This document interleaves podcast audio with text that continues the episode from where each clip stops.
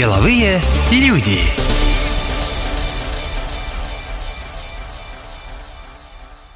Всем привет, это подкаст «Деловые люди» и я его ведущая Олеся Лагашина. В нашем подкасте предприниматели от первого лица рассказывают об изнанке своего бизнеса, а вопросы им задают журналисты эстонского бизнес-издания «Деловые ведомости». Сегодня у нас в гостях владельцы Павлова кафе Ольга Данилова и Эрика Шулер. Здравствуйте, уважаемые бизнес-дамы. Здравствуйте. Очень приятно. Добрый Спасибо. день.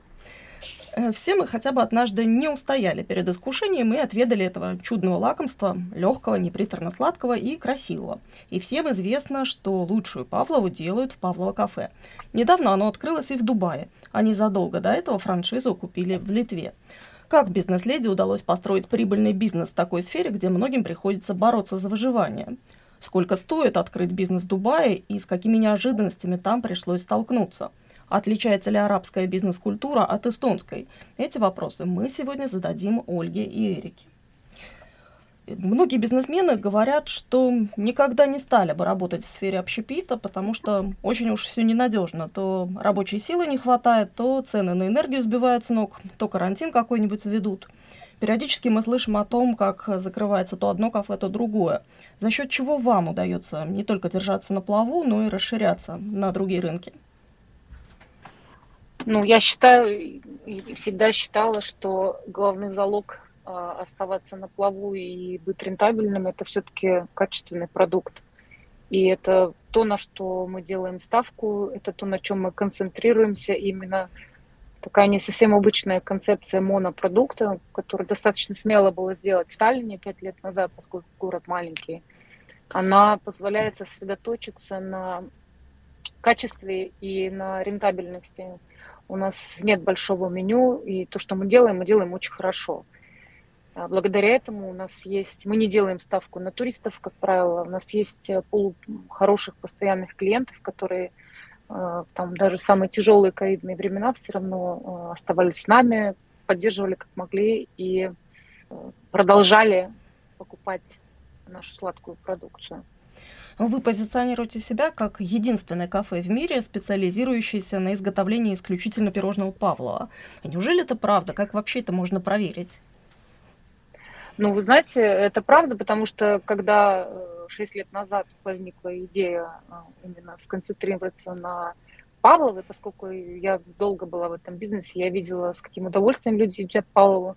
У меня были знакомые рестораторы, которые все говорили о том, что если в меню в десертном есть Павлова, то это первая позиция, которую заказывают всегда. И я подумала, странно, почему есть, например, там Cheese Factory, который в Нью-Йорке открылся, там в Бруклине, там в конце 90-х годов, и они выживают и успешно работают, у них огромная очередь. Если есть там закусочные, которые специализируются только на гамбургерах, почему бы не открыть так называемый Макдональдс только для Павловой. Поэтому я стала гуглить и смотреть. Десерт Павлова, в принципе, известен в мире, все его знают, особенно сладкоежки. Но именно кафе под названием Павлова на тот момент в Гугле я не нашла. Нигде причем. И стала узнавать в патентном бюро, возможно ли запатентовать. И оказалось, что можно и назвать кафе Павлова, и запатентовать торговую марку Павлова. То есть у нас запатентована торговая марка Павлова, зарегистрирована торговая марка Павлова в Европе, в Арабских Эмиратах и в Америке в процессе сейчас. То есть оказалось, что вот оказывается можно. И что нет таких кафе больше нигде. Ну, во всяком и случае, правда. сейчас мы тоже производим периодически какой-то research для себя делаем. Не находили мы больше такого кафе нигде. Ну, надо сказать, что был прецедент непосредственно перед ковидом. В Лондоне открылось кафе Павлова, и одно было прям названо Павлова, был шрифт похожий даже в названии. И, и даже логотип был похож. Угу. Да, логотип был похож. Мы написали официальную юридическую претензию, и э, они, в принципе, признали вашу Поскольку правоту. ковид начался, да, они признали нашу правоту, и э, потом начался ковид, они просто закрылись. Во Франции да. есть одно Самоликвидировались. кафе. Да, во Франции есть одно кафе, которое тоже специализируется, в принципе, на Павлове называется, или, я не помню, даже что-то с меренгой было связано. И в прошлом году тоже пришел прецедент был, что наш патентный поверенный сказал, что вот во Франции подана заявка, будем ли мы оспаривать, конечно, мы оспорили.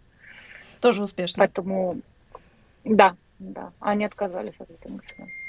Сколько у вас сейчас кафе, есть ли какие-то отличия в их концепции? Ну, самое наше первое кафе на улице Порде э, 6 лет назад стартовало.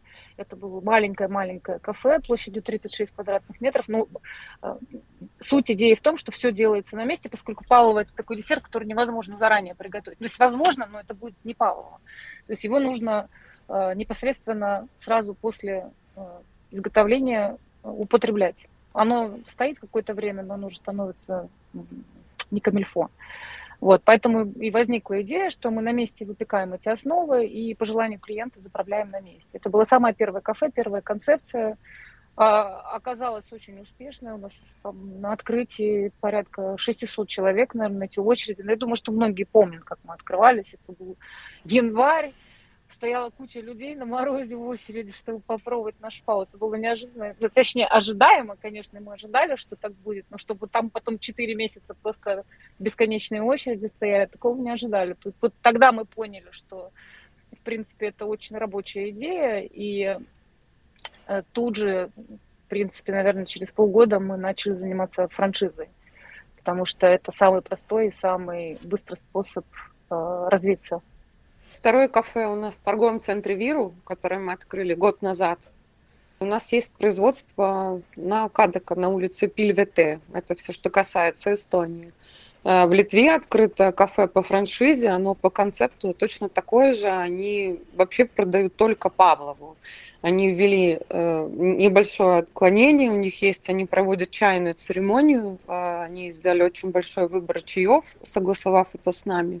Э, некоторые изменения у них есть э, по алкогольной линейке, потому что они принимали участие в таком конкурсе, как называется Wine and Dessert, и поэтому подбирали еще дополнительные там вина, которых у нас нет э, в продаже. И в Дубае, естественно, э, мы точно так же продаем Павлову, но мы не имеем права продавать алкоголь, потому что в Дубае-моле алкоголя нет, поэтому э, все так называемые коктейли превратились в моктейли безалкогольные. И мы делаем нашу, то вот, например, у нас есть в Таллине Павлова коктейль, мы делаем его, естественно, превратили его в Павлова моктейль, он там безалкогольный джин используется. Точно так же мы используем безалкогольный апероль и так далее. То есть адаптировались под рынок так, как это возможно в Дубай-моле. Вот. Поэтому сейчас у нас получается четыре действующих кафе, пятое у нас в процессе стройки, она тоже будет в Дубае. Мы надеемся, что мы успеем в этом году открыть еще одно кафе. Ну, раз уж мы заговорили о Дубае, что оказалось для вас самым сложным в этой авантюре и что оказалось самым неожиданным? Но вообще я думаю, что выходить э, на рынок Дубая это уже достаточно сложно, потому что очень многое зависит от того, какое место, ну, локация какая будет выбрана. Естественно, что когда туристами мы приехали в Дубай и смотрели торговые центры, потому что считаем, что поток людей э, может нам организовать лучший торговый центр. У нас с Олей очень много обсуждений было на эту тему. Делать отдельно стоящее кафе и вкладываться больше в рекламу для того, чтобы привлечь э, клиентов в кафе? Или все-таки идти уже по такой проверенной тропе, заходя в торговый центр? И когда у нас получилось все-таки зайти в торговый центр, э, конечно, мы понимаем, что это, наверное, было правильное решение – потому что то количество посетителей, которое есть в Дубай-моле, вряд ли бы мы смогли его в отдельно стоящем кафе так быстро себе обеспечить, и нам пришлось бы очень много денег потратить на рекламу. Конечно же, конкуренция в Дубае, она намного выше, чем где бы то ни было, потому что в Дубае очень ценится сервис, э, очень любят арабоговорящие люди, на арабском разговаривающие, вкусно покушать, то есть для них это определенный ритуал, сходить куда-то в ресторан, вся жизнь начинается ближе к вечеру, когда уже спадает жара. Конечно, нужно было под, ну, пытаться подстроиться, и мы сейчас это делаем под этот рынок, и учитывать то, что с утра у нас поменьше будет посетителей, к вечеру нам нужно больше людей в кафе организовывать, потому что вечером э, наплыв идет. В Дубае, наверное, каждый шаг – это какой-то вызов был, потому что сначала нужно, мы боялись, я, лично я могу сказать за себя, когда я приехала в Дубай-молл, и первый раз увидела э, этот огромный торговый центр и те кафе, которые там находятся, э, я испугалась. Я сказала, что, Оль, по-моему, мы еще не совсем зрелые для этого места. Э, мне кажется, что мы просто не потянем. А потом мы приехали там через месяц, еще раз при, посетили выставку, стали уже там знакомиться с людьми, находить тех людей, которые поставщиками могли бы быть, потенциальных партнеров. И каждый приезд лично я раз, как бы расшатывала свое сознание в ту сторону, что если кто-то смог это сделать, то, наверное, и мы все-таки сможем. Ну и больше и больше мы убеждались в том, что мы хотим именно не в какой-то другой торговый центр, а именно в Дубай Молл. И поэтому я говорю, что здесь не просто э, то, что ты попал в торговый центр какой-то классный, это уже достижение. Достижение это то, что ты изменяешь свое сознание, то, что ты начинаешь делать эти шаги, ты идешь к своей цели, ты пытаешься все в своей жизни поменять. Очень тяжело было на две страны ездить, все равно содержать э, и поддерживать бизнес в Эстонии на том уровне, которым он должен быть, э, проверять работу франшизи в Литве и плюс уже параллельно заниматься вопросами в Дубае. Это все очень высокий уровень планирования должен быть, очень много изменений он повлек э, в нашей жизнях, потому что нам от многих вещей необходимо было отказываться, э, плюс оставлять свои семьи на достаточно длительные периоды времени. Поэтому это такой э, вызов для самих себя, наверное, который на протяжении года вносил массу изменений. Я полностью согласна с Эрикой, что здесь, в принципе, надо выходить за рамки каких-то стандартов, за рамки коробки, в которой мы живем все в своей маленькой Эстонии. Но большую роль, конечно, в том, что мы замахнулись на Дубай Молл и вообще подали э, на рассмотрение нашу концепцию именно туда, сыграло то, что один из наших э, очень давних клиентов в Эстонии э, предложил помощь финансовую, потому что, конечно, масштабы стройки и финансирования здесь э, в разы, разы больше, да, чем, в разы выше. да, больше, чем в Эстонии. И вот просто как инвестор он просчитал и, и прочитал нашу концепцию и э, э, решил нам помочь. И еще э, в Эмаре, который э, фирма, которая, которая принадлежат все самые крупные молы в Дубае, там сидят очень компетентные люди в, в комитете, Комиссия. которые решают, да, в комиссии, которые решают, кому именно достанется площадь э, в самом востребованном торговом центре мира. И они очень приятно, что они тоже сразу же увидели, прочувствовали, поняли концепт и предоставили эту площадь, освободившуюся именно нам из, там, из 20 или 30 количества претендентов на эту площадь. Вообще мы выяснили, что э, в торговом центре Дубай Молл очередь на помещение составляет примерно 5-7 лет. И после того, как начались вот военные действия, которые Украина, Россия связаны, очень много людей тоже стали переезжать э, в Дубай со своими предложениями, концепциями с двух стран. Эта очередь еще больше увеличилась. Конечно, это для нас это было огромным достижением, что мы эти помещения получили. Вообще это все каждый раз как э, какой-то... Вот кажется, ты уже чего-то там добиваешься, вот э, ты для себя принял решение, что ты вот идешь в торговый центр Дубай Моле, ты там делаешь все для того, чтобы подать заявку, потому что заявка должна быть тоже правильно оформлена, уже должен быть сделана концепция, дизайн, нарисованы какие-то предварительные чертежи, рисунки, рендеры, как называют, для того, чтобы они видели, как кафе будет выглядеть, еще когда его нет вообще на белом свете этого кафе. Э, когда ты отправляешь эту заявку, когда ты утверждаешь этот дизайн, ты уже думаешь, вот, я такая молодец вместе с Олей, мы такие вот двигаемся вперед. Потом тебе нужно э, договориться с этим комитетом, уметь себя представить, защитить. Это следующий такой этап. Потом они у тебя принимают уже подписанный предварительный договор, ты вносишь депозит, и потом они на своем комитете это все обсуждают. Даже то, что ты депозит внес, это еще вообще не значит, что тебя выберут. И после того, как мы получили решение, ты такой думаешь, вау, неужели, неужели мы получили эту площадь? Это же вообще невероятно. Люди там пятилетиями пытаются туда попасть.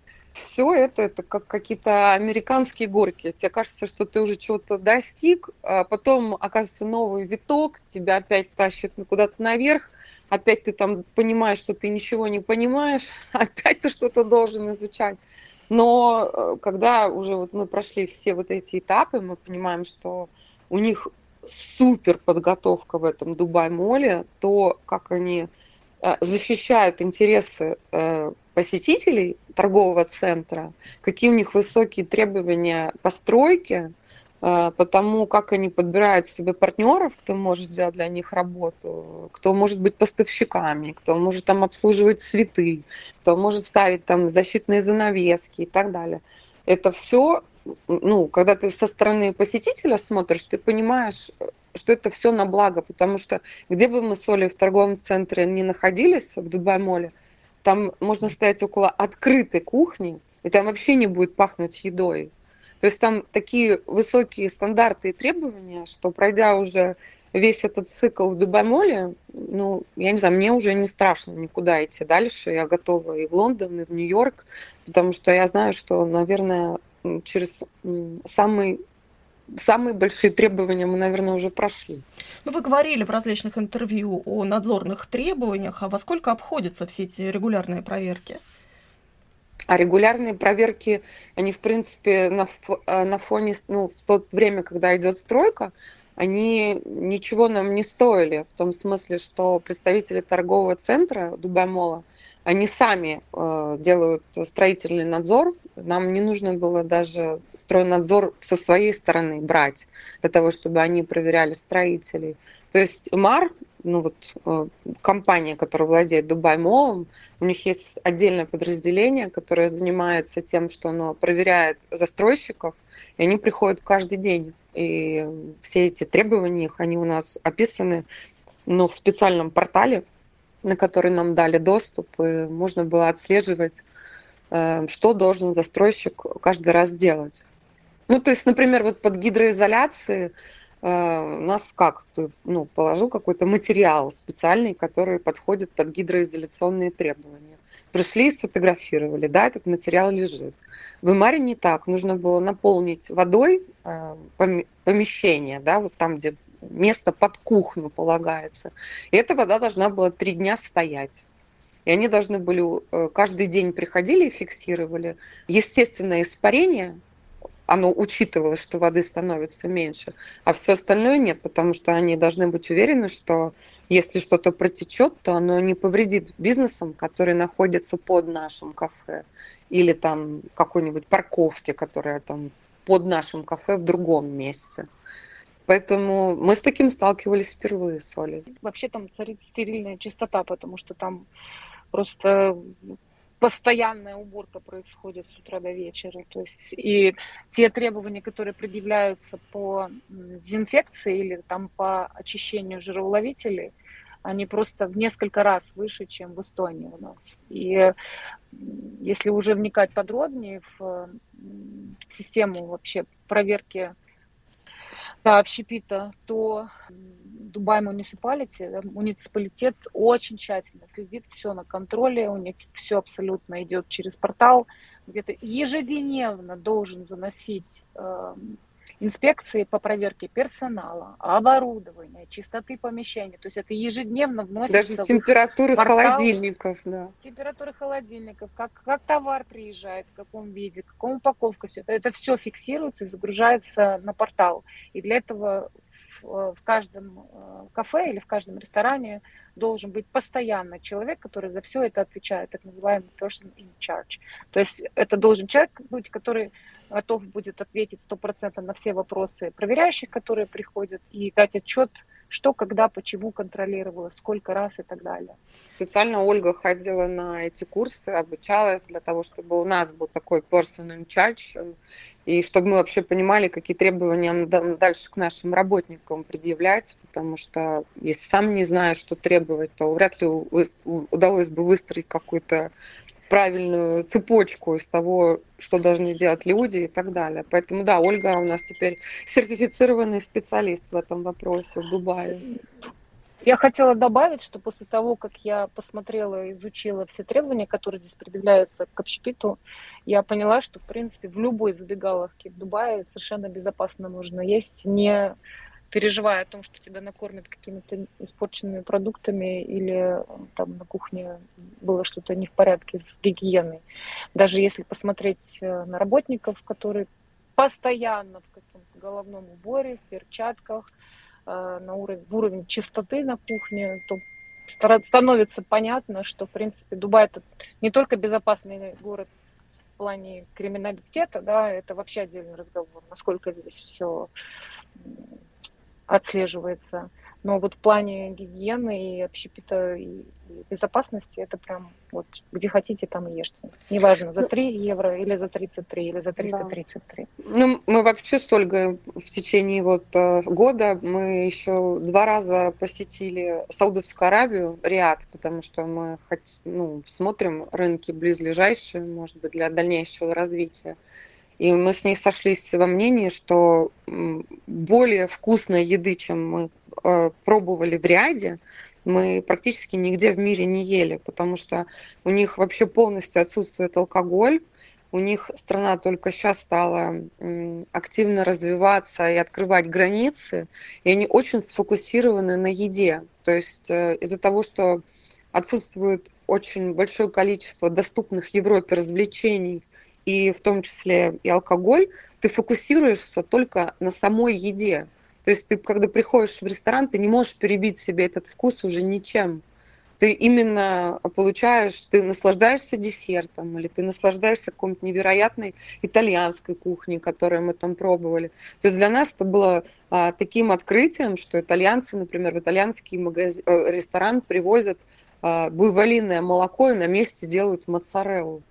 То есть э, такого вкусного продукта, как э, вот в Саудовской Аравии, я вот не ела.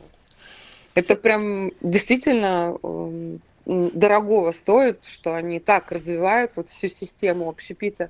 И мы были на выставках в Дубае, и в Риаде, которые продуктовые выставки, то, что там представлено, какое количество людей хотят на рынок зайти, и как тщательно они смотрят на тот товар, который попадает на рынок.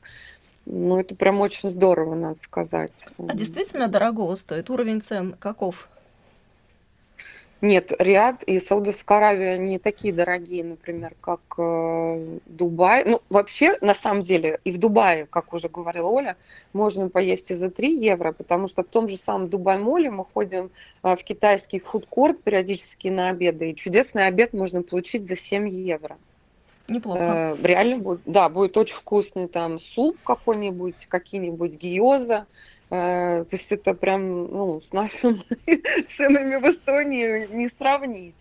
И точно так же и в Саудовской Аравии можно поесть какую-нибудь э, уличную еду, которая тоже будет стоить там 5 евро, а можно пойти в какой-нибудь супер ресторан, ну, как и везде, за 500 поужинать, да. Поэтому, ну, просто мне кажется, что в этом есть свои плюсы, потому что это позволяет на любой кошелек э, людям попробовать что-то. Да? То есть в Эстонии, например, мы все равно прекрасно знаем средний уровень практически всех ресторанов, как мне кажется, кроме там 180 градусов, да, который выбивается из своей ценовой категории э, по сравнению со всеми остальными. А в Дубае, наоборот, там можно, ну, мы видели в меню и там бутылку шампанского за 10 тысяч евро. А да. насколько арабская бизнес-культура отличается от нашей? Потому что вы рассказываете, можно предположить, что это очень сильно отличается от таких наших стереотипных представлений о юге. Но нет там такого, например, что назначаешь встречу в 12, а человек приходит в 4. Да, Это ужас. Это ужас. Это просто наша боль с Ольгой, потому что первые разы, когда мы даже назначали встречу в Зуме просто, мы по полчаса сидели вдвоем с ней, между собой общались, э, особенно если мы из разных мест входили, заходили на встречи, э, потому что опоздать на час это вообще окей. Это вот вообще окей. Страшно бесит. Потому что мы-то приезжали каждый раз и планировали все. Ну, если ты приезжаешь на неделю, и ты планируешь там каждый день там несколько встреч, то понятно, что ты рассчитываешь, что вот я приехал вовремя, и они приехали вовремя. Вот мы там час или полтора пообщались, вот нам доехать полчаса, и вот мы уже на следующей встрече. Но не тут-то было. То есть у нас все дни смазывались, и это просто валерьянку нужно было постоянно пить, потому что э, моя нервная система вот к этому не привыкла. Я начинаю переживать, что я опаздываю. Мы начинаем там дальше писать людям, что извините, нас задержали там на этой встрече. И все говорят, Дубай стайл, don't worry. Ну, типа... Привычные все. Да, вообще, сейчас мы уже просто ставим ставки. Насколько опоздают? На 20 минут, на полчаса или на 45 минут? Почему вы вообще решили открыться именно в Дубае? Понятно, что налоговая система очень привлекательна, но ведь все-таки это, как вы уже сказали, зарубежный бизнес, и он требует контроля. Вы там собираетесь постоянно находиться или у вас будет свой представитель на месте? Ну, Оля была ну, на франшизной выставке в 2019 году в Дубае. И уже тогда увидела, что есть определенный большой интерес к тому, что делает э, Павлова. И, ну, опять же, случился ковид, э, там в жизнь свои изменения внесла. А после того, как мы открыли торговый центр Виру, уже кафе, понятно было, что хочется дальше куда-то развиваться. Франшиза – это само собой разумеющееся, но э, в таких больших странах и государствах там, и городах все-таки мы считаем, что флагманские кафе нужно открывать самим для того, чтобы показывать стандарт э, того, как должно работать кафе. Нашу философию, по сути. Когда вот мы были на франшизной выставке, все люди абсолютно говорили, выглядит очень круто, а где попробовать можно? И когда ты им говоришь, что надо лететь за 5000 километров, чтобы это попробовать, ну, ну нет. Ну давайте вот вы здесь как-то ну, организуете. А организовать на месте там какой-то э, шоу-рум, это было то же самое, что равнозначно тому, что построить кафе просто с нуля. Потому что выбор ингредиентов и так далее, это все заняло время, денег, чтобы найти. Это флагманское кафе, которое, в принципе, будет работать на весь регион, не только там на Дубае, на Саудовскую uh-huh. Аравию, в принципе, тут Кувейт, Бахрейн, э, Катар, э, это все страны, которые прям сильно интересуются сладким, и им уже все надоело вот эта французская замороженная продукция, которая стандарт. Да, есть кафе, которые, и они именно пользуются популярностью, которые делают сами все с нуля, но в основном, в основной массе, которую мы видим, это размороженный продукт, э, либо какая-то централизованная кухня, которая разводит по точкам. И это все равно не то, это не свежее, это все равно уже где-то постояло. Ну, вы действительно работаете со скоропортящимся продуктом, это увеличивает риск и расходы. А как вам удается их минимизировать? Павлова это такой продукт, который позволяет э, э, максимально э, уменьшить расходную часть, которая касается готового пирожного. Мы не делаем ничего вперед. Единственное, что мы делаем вперед, это базу меренги, да, которая, на которую потом ставятся сливки, ягоды и пюре и так далее. Вот эта меренга хранится в закрытом контейнере 2-3 дня. Мы приходим утром, выпекаем там, на, на весь день базу эту, и по потоку посетителей мы делаем уже пирожные непосредственно перед ними, изготовляем. То есть получается, что а, самая дорогостоящая, самая время затратная часть, это база, да, она у нас всегда есть в наличии.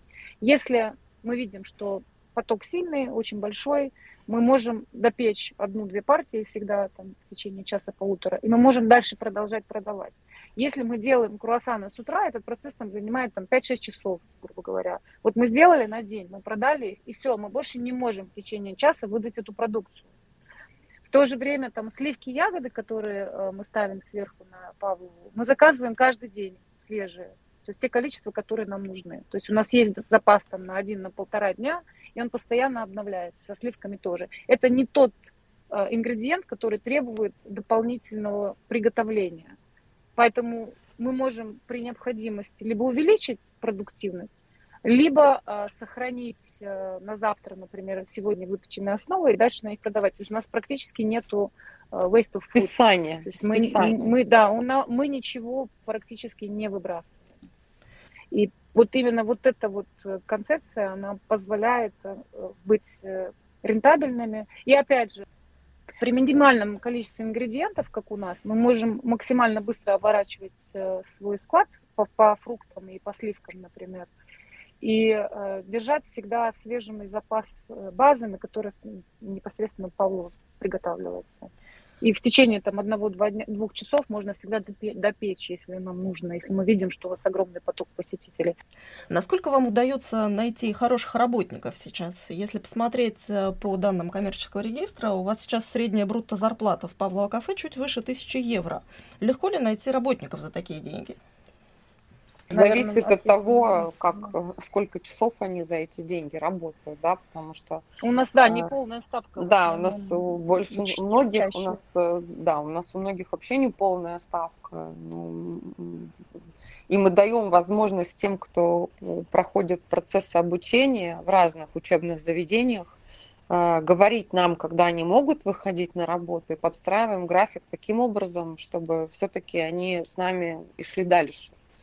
Поэтому мы, как, так как мы сами были когда-то теми, кто обучался и хотел заработать деньги, собственно, понимаем эту боль студентов и даем им возможность. Такой большой текучки среди э, людей у нас нет. Мы сейчас, наоборот, больше работали на расширении и на производстве, и в двух кафе.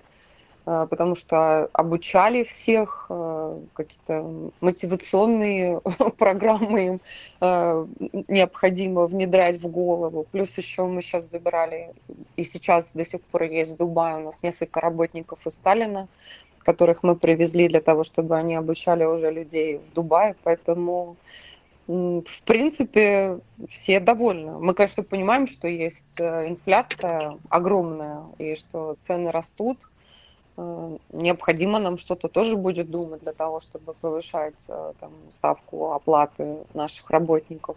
Но пока, в принципе, они все довольны.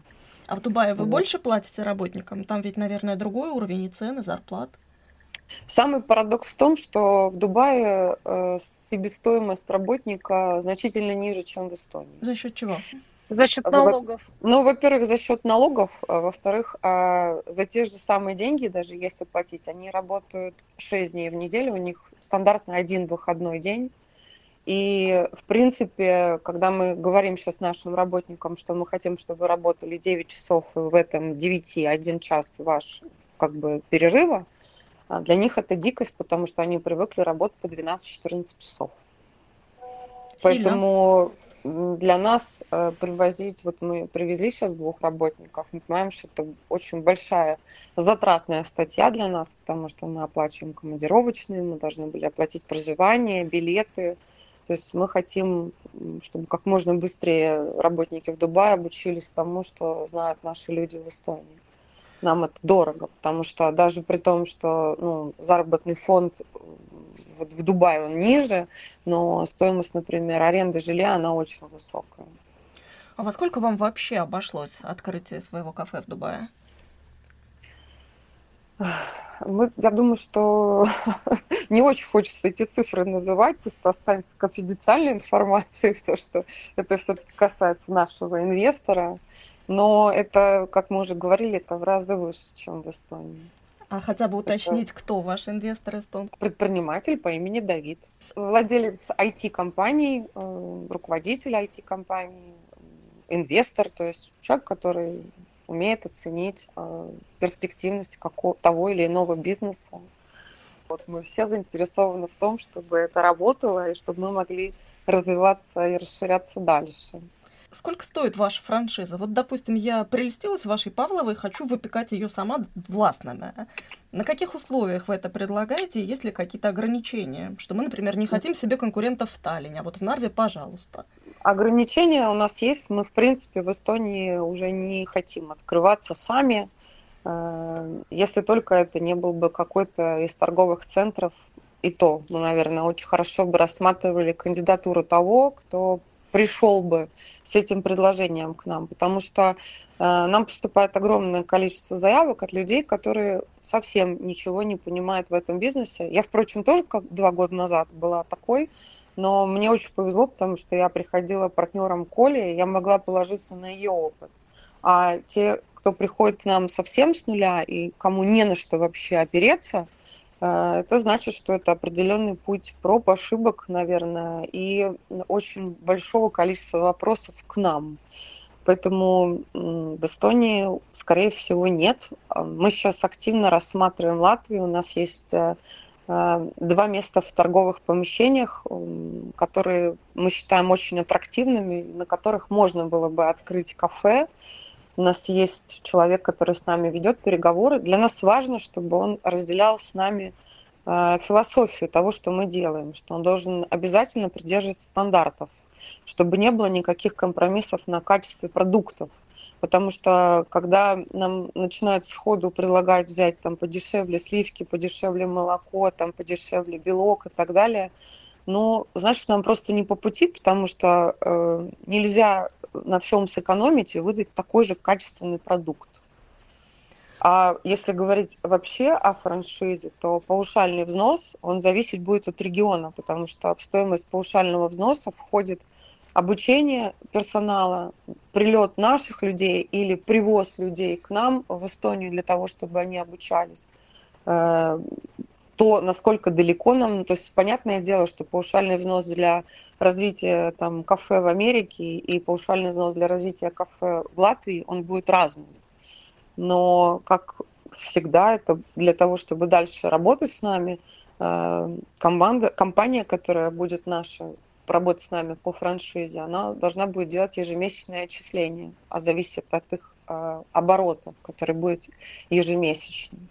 Мы со своей стороны прилагаем очень многое, потому что у нас есть э, модель, которая прописана по стандартам, у нас есть торговая марка, которая зарегистрирована, у нас э, есть готовый брендбук, который можно использовать. У нас есть база фотографий, которые можно использовать, которые мы уже много лет э, инвестируем действительно в хороших фотографов, которые нам делают наш так скажем, э, базу фотографий, портфолио, да, слово забыла. И у нас есть уже дизайн, который мы можем поделиться. У нас есть опыт э, по выстраиванию всех процессов на кухне. Мы подбираем подбирать помещения, мы подбираем все, отладить все процессы, мы помогаем подбирать поставщиков. То есть в этом смысле э, те люди, которые с нами подписывают договор, они могут быть на 100% уверены, что мы самые первые заинтересованные лица, э, которые хотят, чтобы они были успешными. Мы от себя сделаем все возможное для того, чтобы вывести их на тот уровень, э, на котором они уже могут самостоятельно отправляться в полет. Я хотела еще добавить, что э, когда мы э, смотрим на кандидата потенциального по франшизе, мы оцениваем в том числе э, вероятность его успеха на том или ином рынке, который он нам предлагает. То есть мы не хотим продавать франшизу ради франшизы. Нам нужно, и мы хотим, чтобы э, эта франшиза, которая открылась, она была успешной, приносила бы человеку, вложившему деньги, прибыль. прибыль причем практически сразу, да. И это обуславливается, это возможно при там, нескольких условиях. Ну, мы смотрим на размер, а, например, города или страны, в котором они хотят открыться. Мы смотрим на данные. Вот, как Эрика сказала, очень важно знания какие-то практические. Понятное дело, что имея опыт в ресторанном бизнесе, гораздо проще вести дела и тут же начать зарабатывать деньги, вместо того, чтобы их терять там в каких-то моментах, которые ты можешь по неопытности пропустить, а мы, как, например, как франшизор, мы не предполагали, что люди могут там накосячить. Поэтому очень много критериев, и Эрика уже правильно сказала, нам нужны успешные франшизи, поэтому мы именно отказали нескольким кандидатам, потому что мы понимаем, что это будет вложены какие-то деньги, которые они получат обратно очень-очень скоро. Здесь еще просто, ну, как философия, потому что я имела радость общения с мужчиной, который работает дальнобойщиком. У меня нет ничего против этой профессии, но когда я стала с ним проводить беседу, потому что он сказал, что он хочет открыть кафе, я понимаю, что мы говорим на разных языках. Он просто не понимает, что такое система общепита, как это все устроено, что э, такое ежедневная рутина вообще в кафе. Это же невозможно остановиться. Мы сейчас на таком этапе в стадии франшизы, что нам важно, чтобы человек разбирался, понимал и поддерживал нашу философию. Если придет дальнобойщик и захочет купить КФС, не вникая ни во что, то ему продадут только деньги, давай, в принципе, их это не волнует.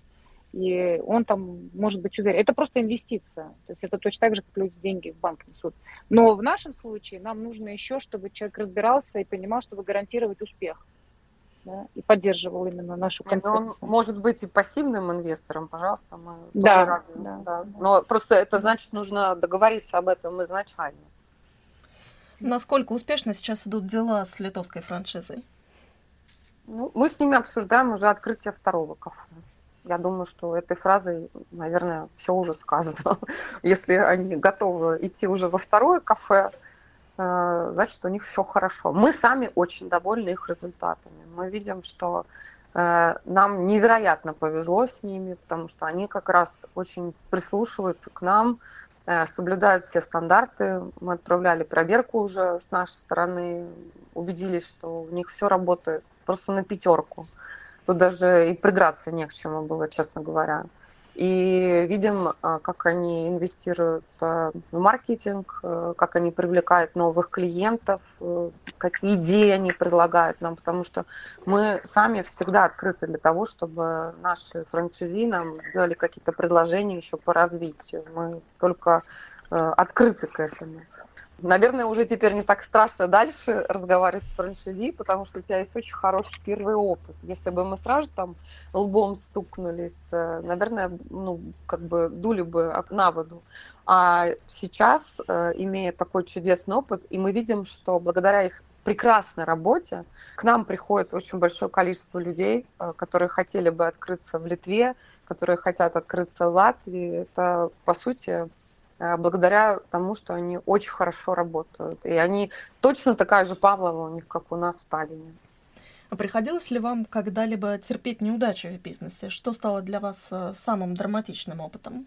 У вас, Эрика, например, э, бизнес связан с недвижимостью. Мой основной бизнес все-таки это юриспруденция, но обслуживание недвижимости, ну, это та сфера, которой я занимаюсь, не знаю, уже, наверное, 20 лет в этой сфере, кроме того, что можно нажить личных врагов, э, я бы таких прям подводных камней, наверное, не видела. Но и этот этап жизни, он как-то пройден, какие-то переоценки ценностей сделаны, я свои выводы сделала. Вот. Поэтому, ну, пока так. Ольга, у вас какие-то сторонние проекты еще остаются? Что с супертортом сейчас у вас? Ну, это вот как раз, наверное, э, я не могу сказать, что это неудача мой бизнес, но это большой жизненный урок, что нельзя строить бизнес на личном бренде. Вот для меня это прям стало таким очень большим уроком, поскольку когда ты находишься, особенно в общепите, выстраивать бизнес, который держится только на тебе, и предоставлять ну, именно с моим отношением к тому, что ну, нужно делать вот по максимуму перфектно, это оказалось крайне тяжело и нерентабельно в нашей стране. То есть наш рынок, к сожалению, для моих работ, я не знаю, насколько вы с ними знакомы, оказался слишком маленьким. Если бы мы были в какой-то другой стране, в каком-то другом городе, возможно, я бы была бы супер успешным кондитером, где бы мою работу и художника, и переговорщика, и мастера по обучению, там, а, выполняли бы какие-то другие люди, я бы просто нанимала правильных людей. Вы не Но скучаете по благодаря... суперторту? Это, наверное, все-таки более вот... творческая работа. Вообще нет. Эрика говорит, если тебе шеф заказал торт, ты его сделал, я говорю, нет. Это безумная ответственность, это безумно сложная, тяжелая работа, потому что все должно быть свежее, все должно быть готово в ночь перед свадьбой, перед э, мероприятием. Это нужно все привести в целости сохранности, потом еще сидеть, переживать, понравилось, не понравилось. Вот. А здесь, даже если вот пришлось мне закрыть по какой-то причине, там, когда мы только начинали, мы были вдвоем с Вейпером, ну, закрыли мы кафе на один день. Ну, вот так получилось. А когда на тебе свадебный торт там, на 200 человек, ты не можешь ни заболеть, ни умереть, ни, ни, вот ничего с тобой случиться не должно, потому что это будет катастрофа. Вот. Ну, еще расскажу э, один неудачный опыт в бизнесе. Когда появились биткоины на рынке, муж мой и я, мы начали майнить. Сейчас мы смеемся, потому что и в какой-то момент э, получилась достаточно большая сумма, которая на нынешней, по, по нынешней, или там, скажем, по прошлогодней себестоимости там была бы порядка нескольких миллионов евро. Вот, а мы их там продали и съездили на Гавайи. Вот вообще не жалею, но это правда. Все говорят, Оля, ну как же так? Конечно, Суперторт позволил мне получить имя в Таллине. У меня есть клиенты, с которыми мы общаемся там уже больше десяти лет и они возвращаются, и они, кстати, вот очень с пониманием отнеслись к тому, потому что э, я такой человек, который э, там зарплаты выплачивает, э, аренду выплачивает, налоги выплачивает, и в какой-то момент я пришла к точке, когда моя фирма была вся в долгах. Я все выплатила до последнего и налоговому департаменту, и всем работникам, всем, кому была должна, и решила, что, наверное, вот а потом, да, потом вот осенила эта идея с Павловой, и вот как-то все по новой завертелось. Потому что я была готова вообще уйти из этого бизнеса, на самом деле. Потому что это очень тяжело и очень непродук... ну, нерентабельно совершенно. Насколько опыт суперторта позволяет не делать ошибок с Павловой? Ой, очень много. Вот на самом деле в начале пути мы с э, Эрикой очень часто спорили о том, что нам надо увеличивать ассортимент, надо вот это пирожное сделать, надо вот это пирожное сделать. Я и пыталась объяснять, что не надо этого делать. Все равно 80% оборота нам делает Павлова. Зачем нам тратить время и деньги? Не, очень много. И планирование бизнеса, и планирование там, рецептура, работа с большими магазинами, которых там свои требования там, и так далее. Это, конечно, все позволяет и позволяло очень быстро сориентироваться и перестроить э, Павлову под новые какие-то потребности. Ну, мне ну, кажется, плюс... что это вот прям хорошо, что Оля это сказала, потому что я действительно, мне казалось, что чем больше там продукта будешь продавать, а давай еще попробуем вот это, вот это, вот это. Она мне говорила, Эрика, я тебя умоляю, пожалуйста, мы там склад увеличиваем, то, все, ты представляешь, сколько это труда, работы там и так далее. Да, вот прям, наверное, первые полгода у меня вот эти порывы были. Плюс еще, если что-то мы начинали вводить, нам же нужно было это все еще самим пробовать. Когда я за один раз попробовала 25 разных видов макароны, там 18 тарталеток, я поняла, что просто у меня сахарный шок начинается. Вес-то удается держать при этом? Нет, в том-то все и дело, что э, вот когда ты вводишь новые продукты или когда вот новое строительство идет из-за стрессов, конечно, это не очень хорошо получалось. Сейчас уже, я смотрю, после того, как мы открыли Виру, э, с Дубай Молом уже попроще было. Ну, в том смысле, что ты уже понимаешь, что у тебя стресс будет, и ты каким-то образом все равно себя готовишь к тому, что будет опять вот так же трешакова, я бы сказала, и вот эти сроки, и все быстро успеть, и чего-то не хватает, и постоянно там, как обычно, настройки одного дня или там одной недели. Поэтому сейчас уже все понятнее, ты можешь уже подготовить себя к тому, как это будет. Но все равно до конца все не подготовишь. И да, Оля меня очень многим процессам, конечно же, научила за эти почти уже два года.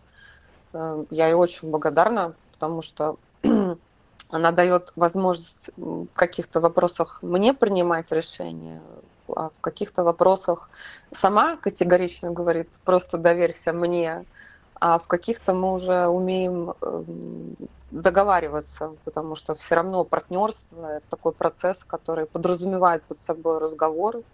Мне очень повезло с Олей в этом плане, что мы ну, находим... Мне, мне кажется, одна бы я бы точно не замахнулась, потому что именно такой партнер, как Эрика, она вот, наверное, дала какой-то волшебный пендель.